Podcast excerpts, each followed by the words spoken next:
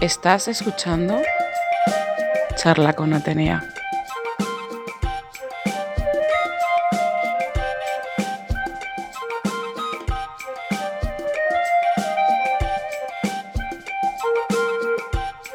Bienvenidas pequeñas lechucillas al primer episodio de la primera temporada de Charla con Atenea. Es que estoy que no me lo creo. Estoy que no me lo creo. Mi nombre es Paquibel y voy a hacer las veces de Pitia entre las deidades y vosotros, los mortales deseosos de aprender sobre mitología. Nuestro capítulo de hoy se titula Cantos Ciprios porque vamos a hablar de las ciprias. ¿Y qué son las ciprias? Vamos a descubrirlo.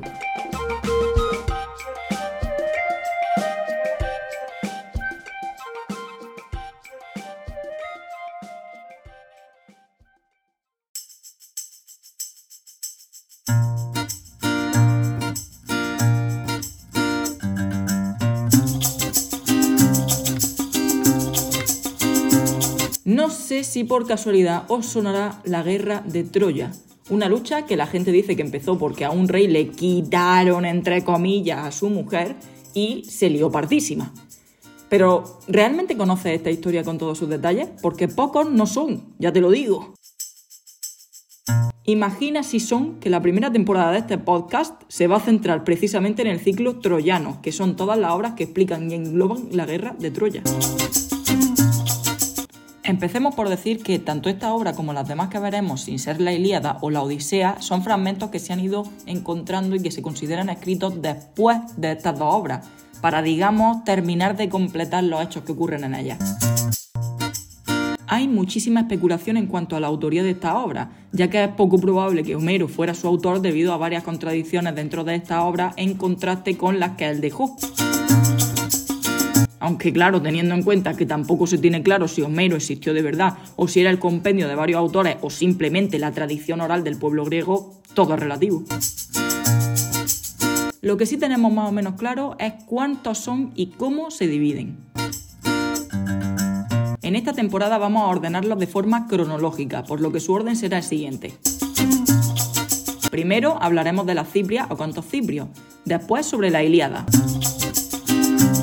Sí, sobre Aquila y Patroclo también, tranquilo.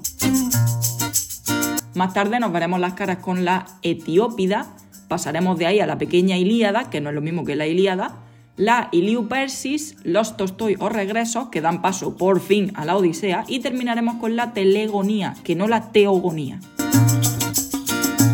En cada una os explicaré en qué consiste, qué nos cuenta, resumido en las que son las más largas porque si no, no me da la vida, y alguna que otra cosilla más. Como comentaba, vamos a empezar por los cantos ciprios. ¿Por qué intuimos que no pueden haber sido escritos por Homero?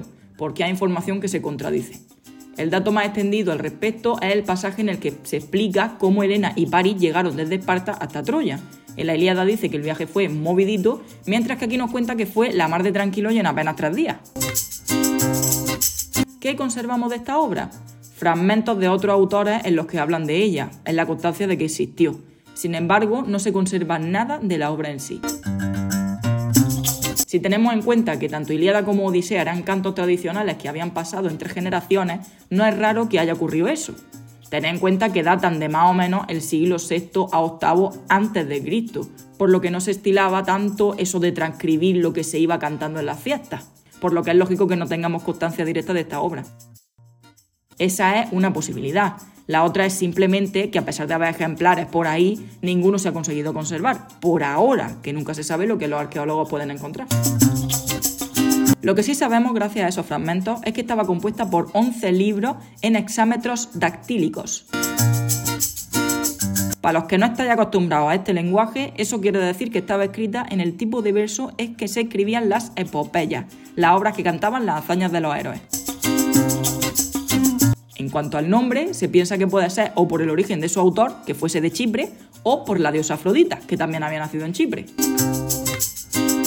En cualquier caso, no deja de ser curioso que Píndaro nos dejara un fragmento en el que describe que la obra fue cedida por Homero a su yerno, Estaciono de Chipre, como parte de la dote de su hija. Ya sabéis, el pago que se hacía antes cuando te casabas con una mujer, lo que viene siendo algo así como el ajuar. En esos 11 libros se cuentan los primeros nueve años de la guerra de Troya y sus antecedentes, culminando con la ira de Aquiles, que es donde comienza la Ilíada. Vamos pues a comentar los pasajes más importantes de esta maravillosa historia, que es donde encontraremos de verdad ese salseo bueno que tanto nos gusta. Empezaremos con la boda de Peleo y Tetis.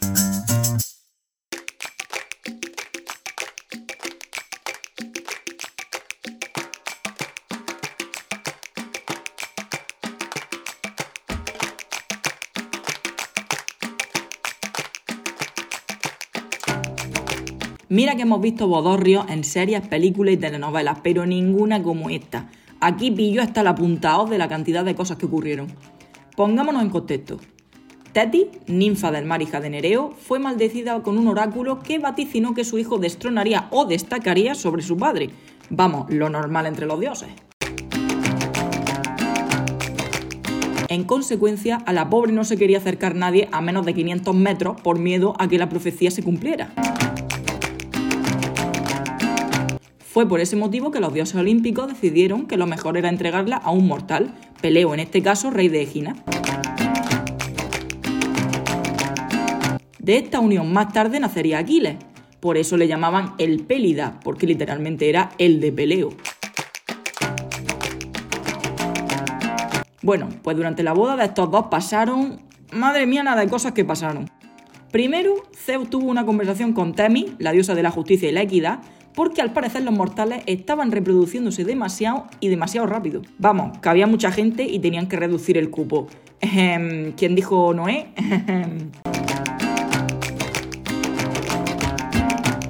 El caso es que a Temis se le ocurrió algo que cambiaría el rumbo de la historia. ¿Por qué no incitaban a los mortales a matarse entre ellos? Así no se manchaban las manos demasiado y siempre era un entretenimiento ver una guerra. Para los dioses esto era el equivalente a lo que en España es un clásico, un Madrid-Barça de toda la vida, vaya. También acordaron que lo mejor era involucrar a Troya, ya que por lo visto le había llegado el chisme de que el rey Príamo había empezado a decir que sus murallas eran inexpugnables hasta para los dioses. Y claro, a un dios nunca le gusta que se le ofendan con estas cosas. Casualidad que justo cuando estaban conversando aparece en escena Eris, la diosa de la discordia y de la cual tenéis un vídeo resumen en mi TikTok sobre el tema, que tenéis los enlaces como siempre en la descripción. El caso es que Eris estaba un poco cabreada, y con razón, porque se habían marcado un maléfica con ella, no la habían invitado a la boda. A ver, es que eso está feo, Teti. Invita a todo el Olimpo menos a ella. Pues normal que la chavala se mosquee.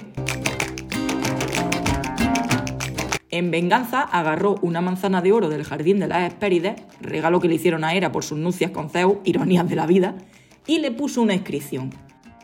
Para la más bella.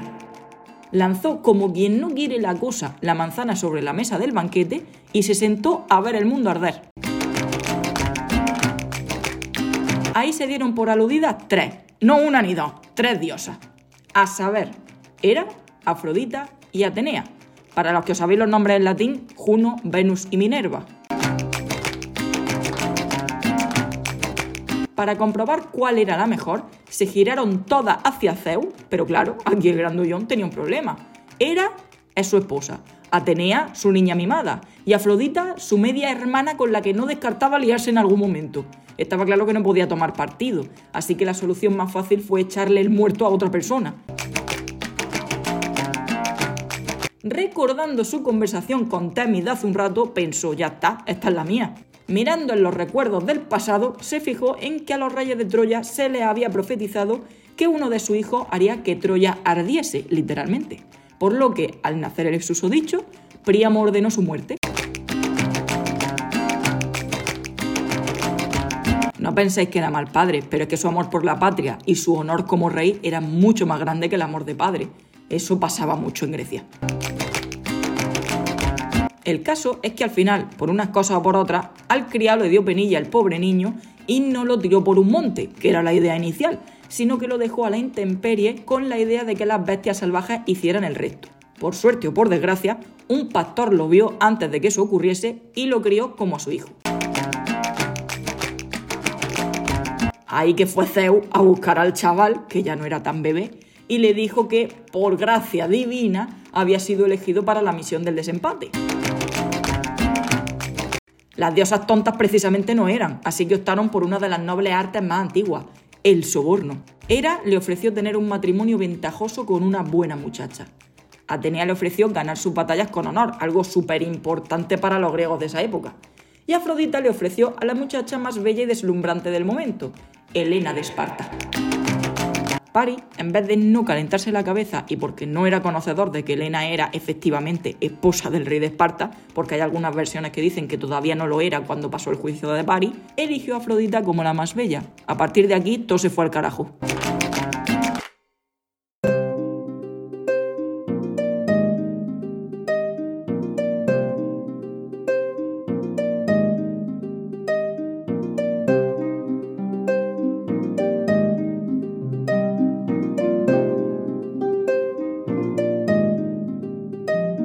Después de todo esto, también por casualidades de la vida, a París le quitaron un toro para darlo como trofeo en unos juegos funerarios que los reyes de Troya celebraban todos los años porque conmemoraban el niño sacrificado por la ciudad y el chaval se mosqueó porque era su favorito el toro y fue a los juegos para ganarlo de vuelta.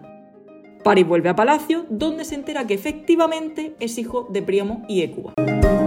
Bueno, también se entera de que su verdadero nombre era Paris, porque habían estado llamándole Alejandro todo este tiempo. Así que a partir de ahí se le va diciendo o un nombre u otro dependiendo de cómo le convenga la trama. Hasta el momento del juicio de las tres diosas, Paris había estado enamorado de Enoni, una ninfa de agua con la que tuvo hasta un hijo. Sin embargo, en el momento en que Afrodita le prometió el amor de Helena de Esparta, él se olvidó de la pobre muchacha.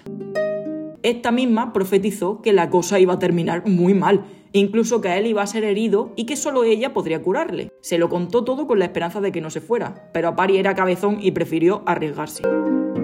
Afrodita le encargó a Enea, el primo de Paris, que acompañase a este a Esparta para encontrarse con Helena. Salvo a ellos tres, los demás veían aquello como una auténtica locura. Dos de los hermanos de Paris, Cassandra y Heleno, ambos dotados por Apolo del don de la profetización, vamos, de ver el futuro, Dijeron incluso que la destrucción de Troya vendría de su mano, pero no se le hizo mucho caso. Eran los raricos de la familia, y encima a Cassandra Apolo le había castigado precisamente con que nadie la creyese porque había intentado abusar de ella y la chica no se había dejado. Todo mal, todo muy mal. El caso es que Enea y París se encaminan a Esparta con la excusa de firmar un tratado de paz con ellos, dado que era una de las potencias más grandes del Peloponeso en ese momento. En cuanto llegan, Afrodita hace su magia y le infunde a Helena una enorme pasión por París para que ambos se unan. Con mucho sigilo, ambos embarcan junto a una enorme cantidad de riquezas, dadas por el supuesto tratado de paz, rumbo de nuevo a Troya. Pero, como más adelante veremos con Odiseo, los dioses son muy vengativos. Hera, al no haber ganado, decidió que ese era su momento. Mandó al dios pertinente que le enviase una tormenta y el barco llegó a Sidón en vez de a Troya. Lo normal hubiera sido esperar un poco allí y luego volver a navegar, ¿no? Pues no. Paris dijo, mm, cariño, he llegado. Y saqueó la ciudad y apoderándose de, de todo lo que había ahí. Después ya sí, después ya vuelven a Troya sin problema y allí se casan ambos jóvenes con el beneplácito de los reyes. Que también os digo, o muy buena estratega o horrible, porque ya me diréis vosotros en qué beneficiaba a Troya robar la esposa de uno de los reyes más poderosos del Peloponeso. Logic not fun. Aquí el autor hizo un pequeño receso para contarnos una peleilla así de taberna que tuvieron Castor y Pollux, los dios oscuros, hermanos de Helena e hijos de Leda, contra Idas y Linceo, dos de los participantes en la historia de los argonautas que ya os explicaré en otro momento.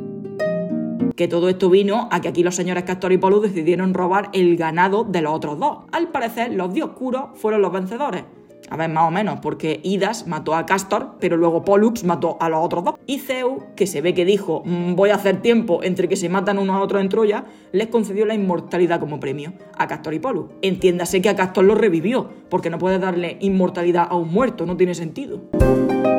Esto a mí me recuerda un poco a la intermedio de la Super Bowl de Estados Unidos. Te dan espectáculo y ya si eso les, les premias por el entretenimiento que te han dado entre el desarrollo o no del gran partido.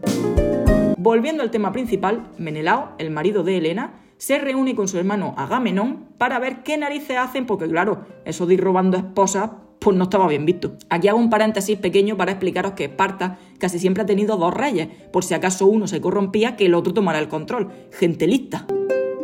El caso es que ambos se ponen en contacto con Néstor, el rey de Pilos, y quedan en que van a llamar a los panas para formar un ejército e ir a por Helena a Troya. En este recorrido al más puro estilo West Side Story, se dejan caer por Ítaca buscando a Odiseo, el de la Odisea, el marido de Penélope, la que tejía... Bueno, ya os contaré todo eso en breve. El caso es que a Odiseo se le conoce por ser el más inteligente de todos los reyes griegos. Como tal, el chaval no quería ir a una guerra absurda por una mujer, menos contra una de las ciudades más potentes y con mayor seguridad de todo el Helesponto. Así que pensó una artimaña. Se hizo pasar por loco para que le dejaran en paz. Se marcó un poco el Quijote aquí, la verdad. Alonso estaría orgulloso. Para su mala suerte, Palamedes de Argos descubre todo esto con una artimaña todavía más rastrera coge a Telémaco, el bebé de Odiseo y Penélope, y lo pone en el suelo justo en la trayectoria de un arado que trabajaba por allí en el momento. Vamos, que fue a cargarse al pobre crío. Evidentemente, Odiseo saltó a por su hijo y le lió la de Santo Cristo, pero la cosa no iba a quedar ahí. Poco después, ya en Troya, Odiseo escribe una carta falsa, como si fuera Príamo la que lo hubiera mandado, diciendo a los griegos que Palamedes lo iba a traicionar a cambio de oro. Odiseo llenó la tienda de Palamedes de oro justo en el momento preciso y los griegos lo lapidaron por traidor. Ojo por ojo. El caso es que finalmente Odiseo se tiene que unir sí o sí a la expedición junto a los demás. Visto lo visto, el rey de Ítaca empezó a preguntar a los profetas más destacados qué necesitaban para vencer en Troya, y Calcas le dijo que no podrían hacerlo sin Aquiles, el hijo de Teti y Peleo. Ironías de la vida. ¿Os acordáis de dónde había empezado esta historia, no? Pues eso. Como es lógico, Tetis no quería que su hijo fuese allí, porque otro oráculo le había predicho que si luchaba, moriría joven y lleno de gloria, pero moriría al fin y al cabo. ¿Qué madre quiere que su hijo muera? Ahí, pero no es lo común. Por esta razón, Teti se lo lleva a la isla de Ciro, gobernada por el rey Licomedes. Allí lo visten de mujer, le cambian el nombre y lo ocultan de los griegos cuando van a buscar jóvenes guerreros para Troya. Durante esta estancia, Aquiles, unos dicen que por violación, otros que simplemente por amor juvenil, se unió a Deidamía, una de las hijas del rey, y procrearían el único hijo conocido del héroe, Neoptólemo. Finalmente, Aquiles es descubierto por Odiseo gracias a una prueba muy ingeniosa. Cuando estaban en una sala todos juntos y tranquilos, Odiseo hace una señal para que suene la trompeta de alarma de ataque. Y mientras las mujeres se escondían, Aquiles cogió una lanza y un escudo, y un escudo cercano, delatando que no era una simple doncella. Como podéis ver, muchos fueron obligados a participar en esta guerra. ¿Por qué? Pues por conveniencias políticas en su mayoría. Casi todos debían tomar partido, ya que al final tendrían que unirse a un bando o a otro y era mejor morir con honor que vivir como un cobarde cuando parten de nuevo hacia Troya, se equivocan y desembarcan entre Utrania. Está claro que el GPS muy bien no le funcionaba. Evidentemente, Telefo, el rey del lugar, flipó en colores cuando los vio, así que se dispuso a luchar con tan mala suerte que fue herido por Aquiles. Lo gracioso es que luego es curado por el mismo Aquiles, ya que lo necesitaban igualmente para luchar. Su idea no era quitárselo de en medio precisamente ya que iban a zarpar de nuevo para llegar por fin a Troya, empieza a diluviar de tal manera que es imposible la navegación. Esperaron un tiempo, pero viendo que pasaba una semana y la cosa no amainaba, preguntaron al adivino, al Calcante qué hacer y este no les dio más que malas noticias. Agamenón debía dar en sacrificio a su hija Ifigenia para apaciguar a la diosa que estaba creando las tormentas, Artemis. ¿Por qué estaba cabreada la diosa? Pues porque Agamenón había sido tan inteligente que mató a una de sus ciervas sagradas con el pretexto de que él era mucho mejor arquero que la diosa. En este punto ya de desesperación, Agamenón manda a traer a su hija engañándola con que va a ser esposa de Aquiles. Cuando la niña llega y tanto ella como su madre, Clitemnestra, se dan cuenta del engaño, ya es tarde. Aquí tenemos dos versiones. Una, que el sacrificio se lleva a cabo por propia mano de Agamenón, y otra, que Artemis finalmente salva a la chica y hace un cambiazo en el último segundo por una corza. Dejo a vuestra elección cuál de las dos cogéis como canon. Por fin parten de una maldita vez hacia Troya, pero no llegan todos. A Filostetes, hijo del rey de Tesalia, que si os suena el nombre es porque habéis visto a Hércules de Disney y hace del sátiro que lo entrena. Es abandonado en una isla porque una serpiente le ha mordido y no vaya a ser que encima los contagie. En cuanto llegaron a Troya, se lían los guamazos. Héctor, el primogénito de los príncipes troyanos, mata a uno de los príncipes de Tesalia, Aquiles mata a un semidios que había por allí y ya uno detrás de otro. Para intentar apaciguar un poquito la matanza, los aqueos exigen a los troyanos que les devuelvan a Helena y su dote, el oro ese que se habían llevado. Pero los troyanos se ponen en plan que tú vas a venir a mi casa dando guantazos y encima exigirme, tú estás flipando.